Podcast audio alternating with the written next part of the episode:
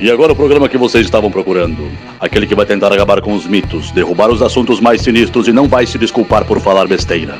E se você já escutou algo semelhante em algum lugar, não é pura coincidência. Começa agora o Braçagem Forte com Henrique Buenaventura e Esteban Quito. E aí galera, Esteban da Suricato aqui. Alô, Henrique Boaventura, e eu não pensei nada para falar. Que bom. Normalmente não é engraçado. A gente se esforça, né? Buenas gurizada, episódio 26, uh, penúltimo programa da série de estilos da quarta Copa Serva Serra.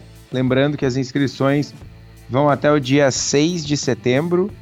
A entrega de amostras começa no dia 20 de agosto e vai até o dia 6 de setembro. O julgamento vai ser no dia 15 de setembro. E a divulgação dos resultados vai ser lá no final de setembro início de outubro.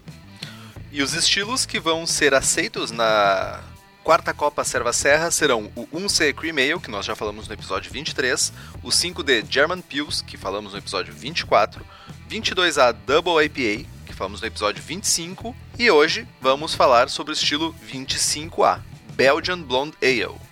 E o próximo programa vai ser sobre o estilo 27A Goza.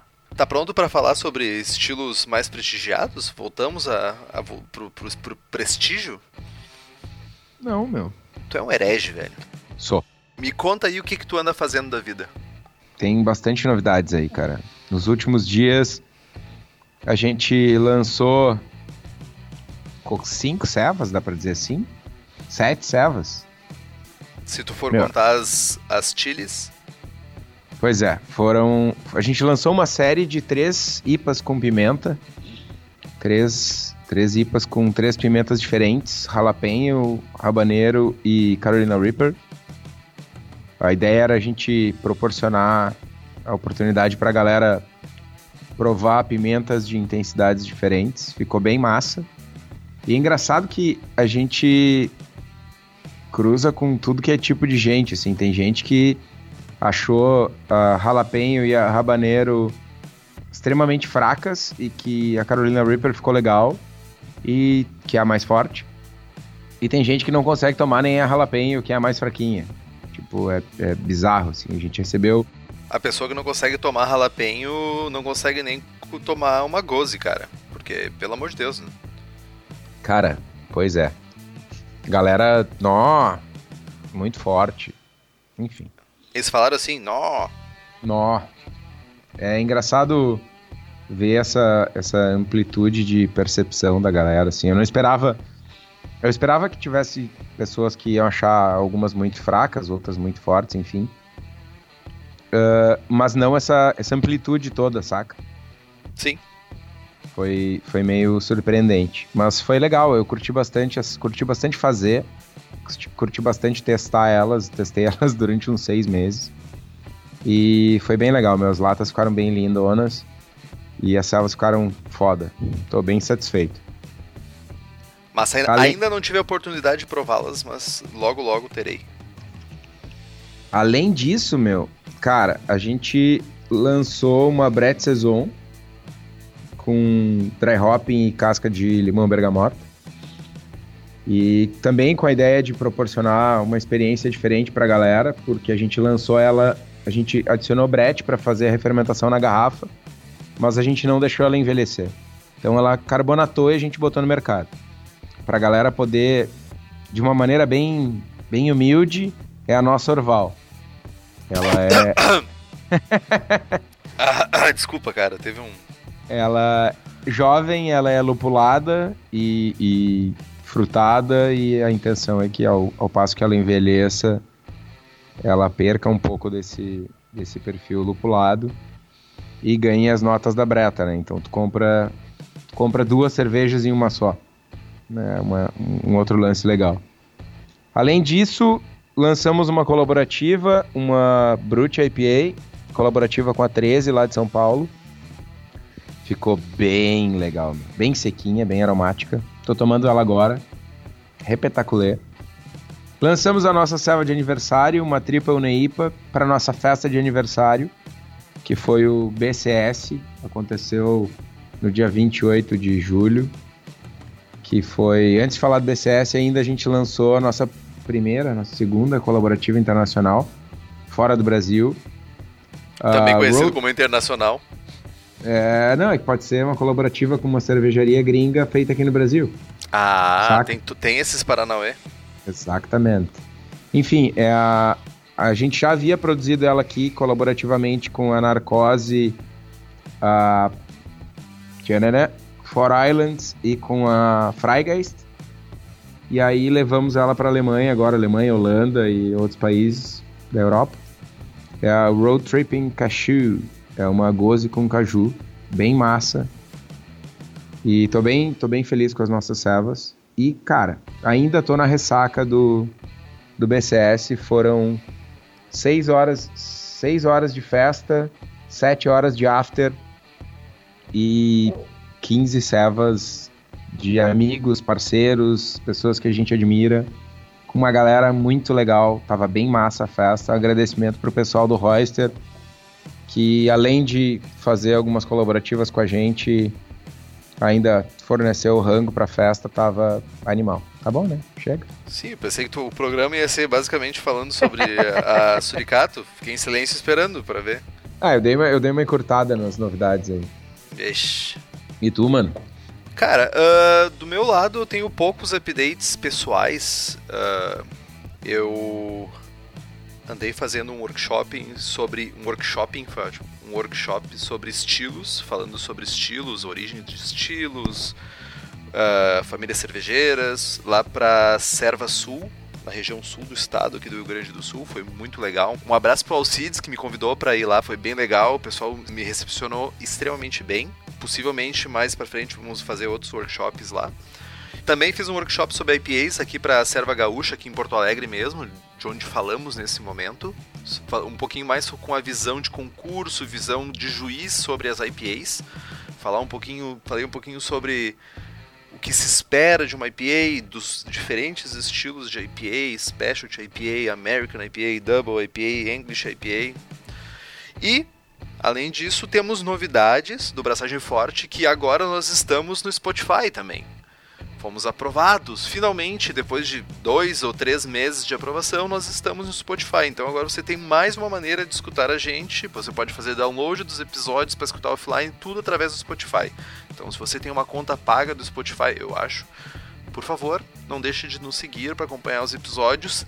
E além disso, nós também estamos disponibilizando os episódios do Braçagem Forte no YouTube. Aí você vai me perguntar o que eu vou lhe dizer por que colocar os episódios no YouTube? Dois motivos. Primeiro, por algum motivo as pessoas acham que o YouTube é player. É um player e as pessoas usam como seu player padrão. Adicionamos lá também para que as pessoas utilizem. E outro motivo, eu tenho estudado Libras, eu sou um apaixonado por idiomas, eu adoro aprender outros idiomas, e eu tenho estudado Libras. Para quem não sabe, Libras é o idioma oficial do Brasil, o segundo idioma oficial do Brasil, utilizado por surdos. E os surdos não podem escutar um podcast. E eu tive uma tremenda dificuldade para explicar o que, é um podcast. Então, o YouTube oferece tradução uh, simultânea do que está sendo falado. Então, é uma maneira também de levar o nosso podcast para outros públicos que têm algum tipo de limitação. Então, bem-vindos aos que estão chegando pelo YouTube também e pelo Spotify.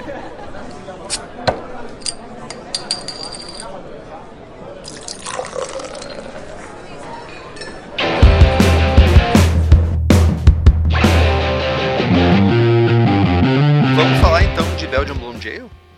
Bora falar de Belgian Blonde Ale. Então, cara, é um estilo relativamente novo, com menos de 100 anos de idade. E apesar de ter sido criado na minha na minha humilde opinião, na escola cervejeira mais massa de todas, Motherfucker, que são os belguinhas lá, pai de todos. Tô numa vibe muito massa assistindo os videozinhos dos, das saisons que o Henrique manda pra mim. Meu, os caras são muito foda. Os caras têm uma, uma visão uh, artística sobre a cerveja que é fantástica. Tipo, não tem aquela questão industrial, de ter o equipamento top de linha, tudo isso. Cara, eles têm a questão de tipo, o tempo é que nem tá escrito lá na Cantillon. O tempo não respeita quem não respeita o tempo. Pois é, meu. Na virada do século XVIII, as lagers começaram a varrer a Europa. E aí a galera da Bélgica teve que botar a criatividade em prática porque estavam ameaçados de ficar de fora da, da nova onda, né? Eles aproveitaram um pouco das, de, de, do conhecimento, um pouco das raízes cervejeiras da escola e usaram a mesma levedura belga clássica, mas mudaram o grain bill, mudaram os maltes utilizados e passaram a utilizar malte pilsen. E aí meio que surgiu nessa época dessa forma um novo estilo. Falando um pouquinho então da definição do estilo, como o BJCP define ele, no aroma nós temos um leve terroso ou um condimentado que vem dos lúpulos, né? Um leve maltado granoso, que eu não sei de onde é que veio essa palavra, mas tipo granular Gra provavelmente. Grainy. Grainy, Grainy é granoso, granula Granular. Um leve maltado proveniente de grãos. Isso. Então, gra famoso granoso. E um leve dulçor. O caráter de fermentação é sutil, com notas condimentadas e de ésteres frutados, como laranja e limões. Já na aparência, a ceva é de um dourado claro a um dourado profundo, normalmente límpida, com a espuma grande, densa e cremosa. E normalmente forma lacing, o famoso rendado belga. Que é a espuminha grudada nos cantos do copo que a gente. Nos cantos do copo? Nos, nos nas laterais se for um copo quadrado, ele tem cantos. Se ele for um copo hexagonal, ele vai ter cantos. Ok. Então, no, hoje em dia não existe mais limite para a criatividade dos, dos fabricantes de copos. Ok. Seu herege. No sabor, ele tem um maltado doce de leve até moderado. O final é de meio seco a seco com álcool macio no retrogosto. O que, que seria um álcool macio? Smooth. Um álcool suave, suave. Macio é, é descritor, meu, em português. Hum, que maravilha. O amargor é moderado, o sabor de lúpulo baixo, geralmente com uma qualidade terrosa ou condimentada, e ésteres frutados baixos e condimentados, mas isso é opcional para o estilo. A carbonatação da ceva é de média alta a alta, o corpo é médio e tem um aquecimento leve a moderado, mas sem ser agressivo. Que é o teu descritor de macio, é isso? Isso, macio é não agressivo. Macio, macio é não agressivo. Okay. Good. Na comparação do estilo, Belgian Blonde tem uma potência de double, porém um perfil de triple, mais doce e não tão amarga. É, eu até ia dizer que ela poderia ter um perfil semelhante a uma Trappist Single, mas uma Trappist Single ela é mais amarga e menos alcoólica, bem menos alcoólica. Sai fora um pouco do, do estilo também. E as, as estatísticas dessa cerveja, ela tem uma OG que vai de 1062 a 1075, uma FG de 1008 a 1018, de 15 a 30 IBUs, cor de 4 a 7 SRM ou 8 em torno de 8 a 14 EBC e o teor alcoólico de 6 a 7,5%. As principais cervejas relacionadas ao estilo são a Affligen Blonde, a Latrap Blonde e a Lef Blonde. Todas cervejas extremamente fáceis de encontrar no seu supermercado de esquilos favorito. Boa.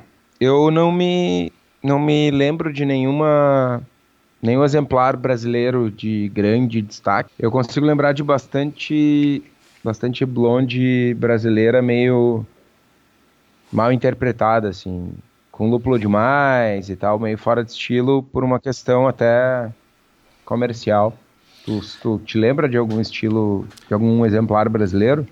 Eu não me lembro, e para ser bem honesto, os estilos belgas, quando a gente fala estilos de abadia, bem entre aspas, ou estilos trapistas, são estilos que não são muito comuns de serem feitos pelas cervejarias brasileiras.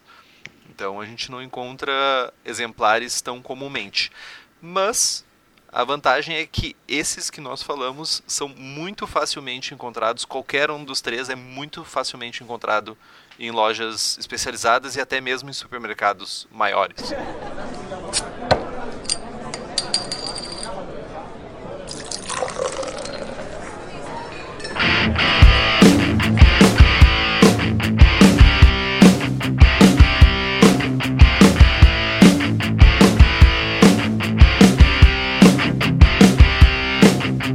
Falar de, de ingredientes, então? Então vamos falar de ingredientes. Começando pelos maltes.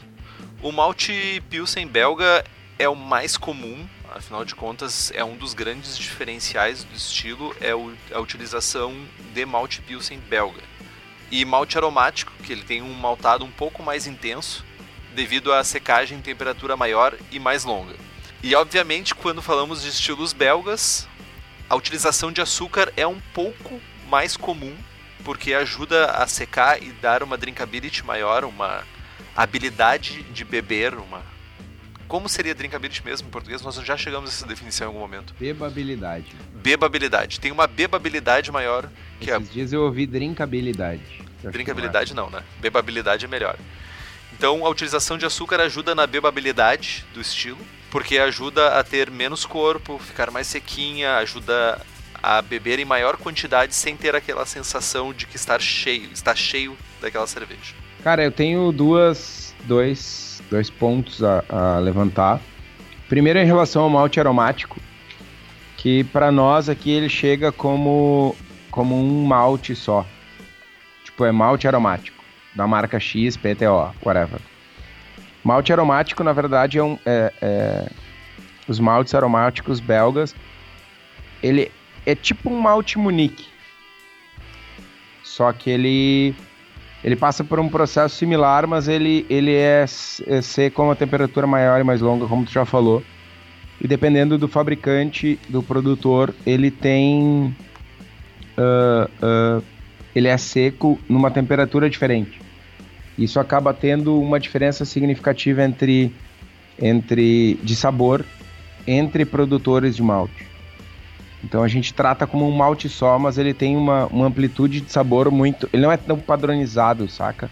Sim, sim. Isso na verdade acontece com praticamente todos os tipos de malte, né? Cada maltaria tem um processo diferente e inevitavelmente vai gerar maltes com sabores diferentes.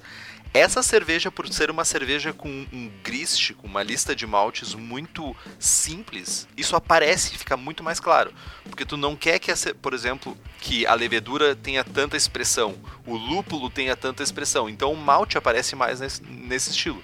Então por isso que faz tanta diferença e a, a, a maltaria que vai ser utilizada para criar, criar a tua receita vai aparecer muito mais as características do malte na tua cerveja. Já que nós estamos falando de malte, eu queria lembrar vocês da cerveja da casa. A partir de agora, esse agora na real é de um tempinho atrás, eles passaram a focar não só no site, mas também na loja física em Canoas. Então, para quem é de Porto Alegre ou região metropolitana, pode passar lá no espaço da Cerveja da Casa, na rua Paracatu 220, no bairro Igara, em Canoas. E eles têm uma variedade bastante grande de insumos, não só maltes, mas lúpulos, leveduras e tal, e equipamentos também, como a gente já falou algumas vezes. Eles são fabricantes de equipamentos e estão constantemente lançando novidades para nós, cervejeiros caseiros. Então dá uma olhadinha lá no site da Cerveja da Casa, www.cervejadacasa.com. E se você comprar lá com o Daniel, fala que eu vi aqui no Braçagem Forte e ajuda quem nos ajuda. Boa. Pra você não precisar pagar por pelo programa. Bom, passamos pelo malte. Falando de mesh agora, cara, a mostura normalmente é infusão simples e utilizando de baixas temperaturas, porque a gente quer buscar um corpo baixo nesse estilo. Lembrando que temperaturas mais baixas hum, geralmente incorrem um tempo maior de conversão. Então é bom acompanhar isso no processo, fazer uma mostura um pouquinho mais longa, fazer um teste de iodo né, para ver se o amido foi todo convertido e pau na máquina. Já a fervura, passando pelo mesh, né, vamos ferver o nosso mosto. A fervura geralmente tem que ser intensa para evaporar o DMS, apesar de que já temos vários estudos referente à baixa presença de DMS com uma fervura mais curta. Acho que não custa ferver ele intensamente por uns 60 minutos, logicamente com a tampa destampada, no mínimo, né? Por favor, vamos ferver intensamente com a, com a panela tampada e enchendo o, teu, teu mosto com o DMS de novo. E a adição de açúcar invertido no final da fervura também é comum. Açúcar invertido, quer falar um pouquinho o que é um açúcar invertido? Sim, cara, sim. Antes eu falei que ia falar de duas coisas, falei do malte aromático e esqueci do açúcar. Uh, na Bélgica, normalmente a galera usa açúcar invertido. O açúcar invertido nada mais é do que a sacarose uh, separada quimicamente em glicose e frutose. E aí a inversão se dá por conta da, inversão da polaridade da molécula, por isso se chama de açúcar invertido. O processo é bastante simples, a gente adiciona um pouquinho de ácido em casa, dá para adicionar limão e tal, uh, numa, num pouco de açúcar, numa panela e tal, aquece até ocorrer a inversão. E aí o que, o que os belgas usam são açúcares invertidos coloridos, digamos assim, ou, ou mais queimados. Para cervejas claras eles usam açúcar invertido claro, que não teve uma reação de caramelização, de formação de novos compostos que vai dar cor para o açúcar. E aí em cervejas mais escuras, tipo o Dubel, tipo o Belgian Dark Strong, se usam açúcares mais escuros eh, que vão trazer sabor, aroma, enfim, característicos dessas cervejas. No caso dessa serva aqui, é açúcar invertido claro ou sacarose. Por que usar o açúcar invertido ao invés da sacarose do açúcar cristal comum? Porque a levedura vai ter que fazer uma etapa de conversão a menos. No processo de metabolismo da levedura, ela degrada a sacarose em glicose e frutose e só aí vai metabolizar a glicose e a frutose. Se a gente fornece o açúcar já invertido, a gente está economizando energia da levedura. Basicamente é essa a contribuição do açúcar invertido claro na cerveja. Nos lúpulos, assim como grande parte dos estilos europeus clássicos, lúpulos nobres, Goldings, East Kent Goldings ou variedades derivadas desses lúpulos, o, lúpulos uh, da mesma família, mas que derivaram desse como padrão e hoje em dia já tem outras variedades como uh, Styrian Savinsky, coisas assim, ou Sazer's Like. E uma coisa interessante para falar é que essa cerveja ela não tem condimentos. E se por acaso, porventura você quiser utilizar, eles devem ser bem sutis. Porque na verdade o condimentado, ele é um subproduto da fermentação. Ele deve ser um subproduto. Então, se você for utilizar porque acha que a sua levedura não vai contribuir com o caráter condimentado que você está querendo, seja sutil, pegue leve, maneira na mão. É o famoso não usa, tá ligado? Não usa condimento, meu, não inventa. Bom, falando de levedura então. Levedura utilizada nessa cerveja, levedura de perfil belga. Da White Labs a gente tem a WLP 550 Belgian Ale East. Do da Fermentes tem o T58, famigerado T58. Eu tenho uma história engraçada com o T58, que ele produz um, um perfil aromático bem intenso, por dizer assim, no, durante a fermentação. Primeira vez que eu usei ele lá em 2000 e 2011, eu achei Guaraná que eu tinha estra... É, achei que eu tinha estragado a serva, tá ligado? Que a serva tava contaminada. Foi daí que começou a fazer sour? Tava, não, meu, tava um sulfuroso pegadaço, meu. Ele, o T58 ele tem essa característica safada de gerar um sulfuroso maluco, velho. Cara, eu achava que tava tipo podre a cerveja. Alguém largou um pedaço de carne dentro. Bizarro. Depois passou. E aqui no Brasil a gente tem o, o AB4 Abadia da Fermento Labs. Lembrando que a Fermento Labs é uma startup biotecnológica voltada para a produção de blends de leveduras e bactérias láticas para cervejeiros caseiros e microcervejarias. Os blends são enviados por Sedex em embalagem com proteção térmica, mais a spec para todo o Brasil. Para encomendas, basta entrar em contato com a fermentolabs.gmail.com, fermento com dois M's, e o prazo de produção dos blends é de 10 a 15 dias. Vocês podem acessar o site e conferir o portfólio deles no www.fermentolabs.com.br, fermento com dois M's. Na fermentação, né, falando então em, em levedura, na fermentação é uma fermentação ale clássica belga também, temperaturas entre 21 a 26 graus, de acordo com a cepa utilizada, tu vai ir mais para um lado ou mais para o outro. Geralmente 23 graus. Uh, o perfil clássico de fermentação é começar frio e deixar a temperatura subir naturalmente até um limite da, da, da cepa escolhida. Então, talvez começar em 18 graus e deixar subir naturalmente a 21, 22, 23, 28, como algumas cervejarias utilizam. Isso vai muito de acordo com a cepa escolhida. Descanso de acetílico quando a cerveja completar 3 quartos da fermentação, subindo de 3 a 4 graus. Não são cepas que geralmente geram muito de acetil.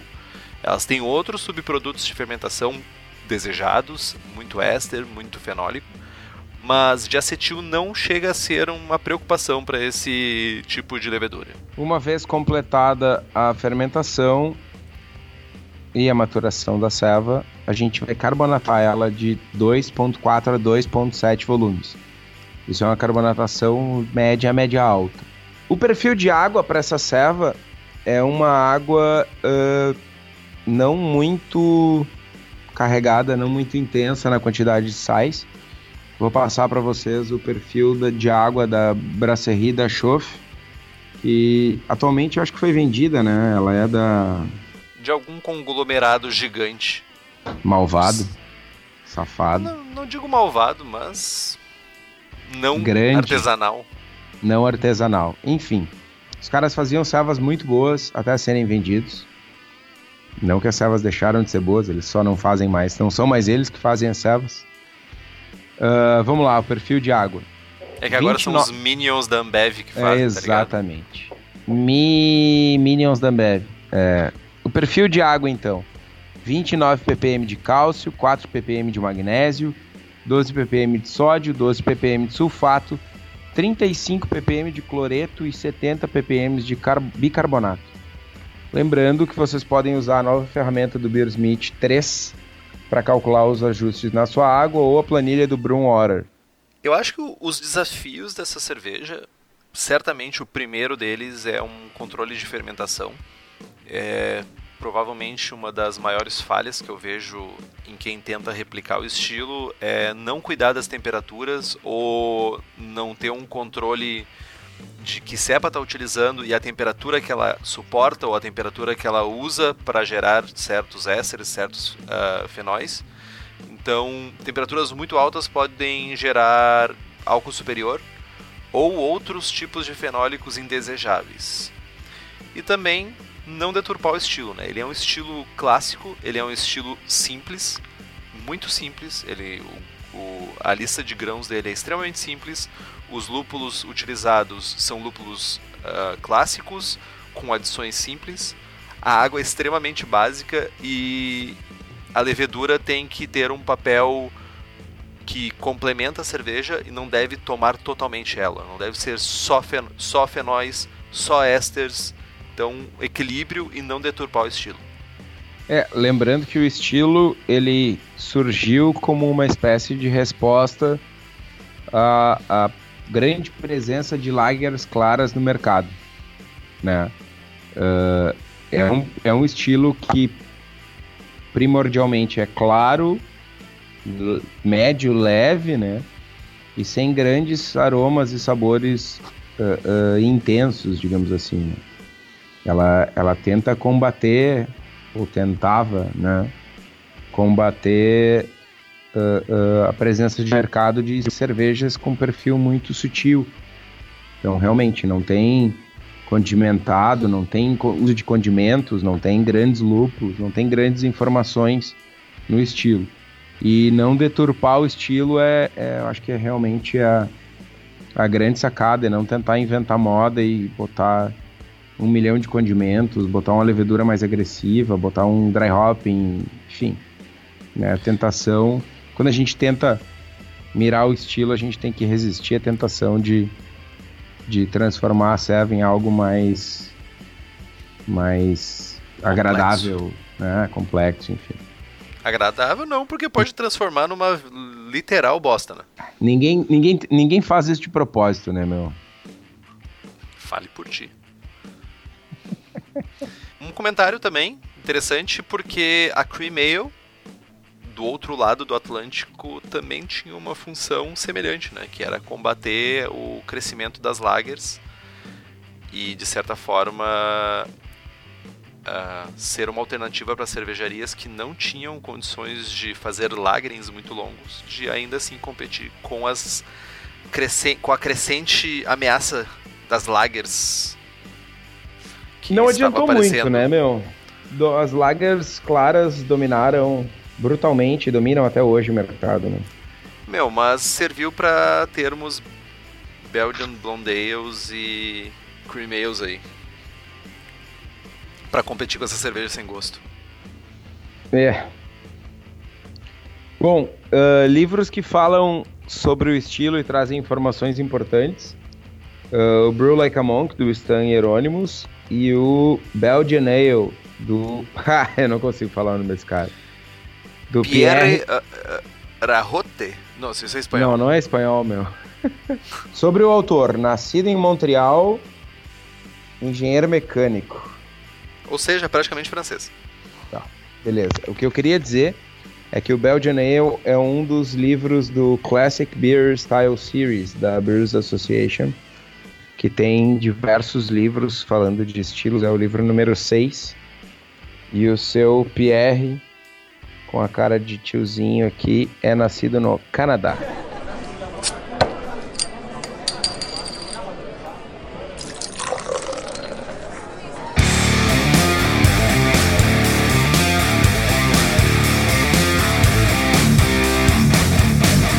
falar de receita?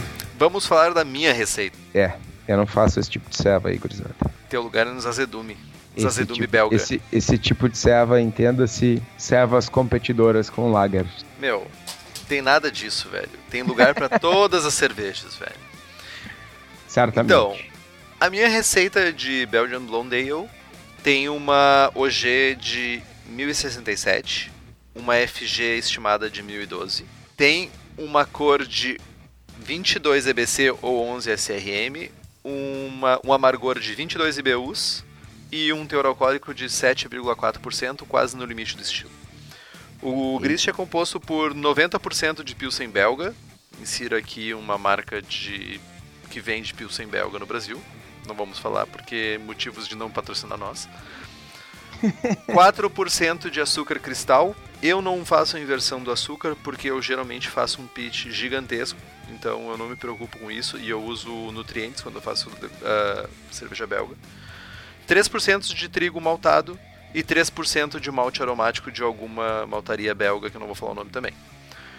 O mesh é a 67 graus por 60 minutos, geralmente é o suficiente para fazer toda a conversão. Um mesh out a 78 graus, só para ajudar um pouco na filtração depois.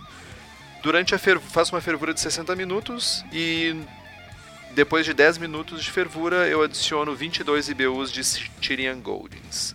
Para fermentar eu utilizo o AB4, o Abadia da Fermento Labs, começando em 18 graus e deixo naturalmente subir utilizando a própria energia da fermentação e até chegar em 21 graus que eu mantenho até terminar de atenuar. A levedura já não costuma gerar tanto de acetil, por isso que eu não faço nenhum tipo de descanso de acetil por uma questão de boniteza, de, de olhar para o copo e ver aquela lindeza, eu faço cold crash e clarifico ela com gelatina. E eu não faço uh, priming porque eu tenho evitado usar garrafas, então eu faço carbonatação forçada. E listo. Meu, uh, mostura me chamou a atenção. A temperatura de mostura alta para uma FG de 1012 né? Atenua, atenua loucamente esse, esse blend da Fermento Labs. Esse blend da Fermento Labs e também alguns outros fabricantes de leveduras. Geralmente essas leveduras atenuam bastante, então eu tenho, eu cuido isso para que também não seque demais e ela fique com aquela sensação muito seca na boca. Pô, eu acho que é isso aí então, né? Estilo bem, não queria usar simples, mas é um estilo sem muitos rodeios, né? Direto. Ele, ele é um estilo simples, mas não quer dizer que ele não tenha prestígio por ser simples. Saca? Não tem prestígio algum, velho. Meu. é verdade, faz cerveja mais simples do que essa e ganha medalha e meu, fica sorrindo, meu. Simplicidade não tem nada a ver com qualidade. Prestígio, muito menos. Vai te deitar. Agradecemos mais uma vez aos nossos patrocinadores: Serva Serra, Cerveja da Casa e Fermento Labs. Lembrem de comprar os livros no link do site. Curtam nossa página no Facebook, nos sigam no Instagram. Assinem o feed e agora nos sigam no Spotify. Ou no YouTube também, né? Vai que. Boa. Compartilhe os episódios com seus amigos. Essa é a maneira que a gente tem de chegar mais longe e continuar espalhando o conhecimento ou a falta dele. E se tiverem dúvidas, sugestões de pautas, críticas, mandem um e-mail para o Henrique no contato arroba abraçagemforte.com.br ou mandem uma mensagem para nós no Facebook ou no direct do Insta. E é nóis. Feito então? Feitoria gurizada. Braçagem forte. Braçagem forte.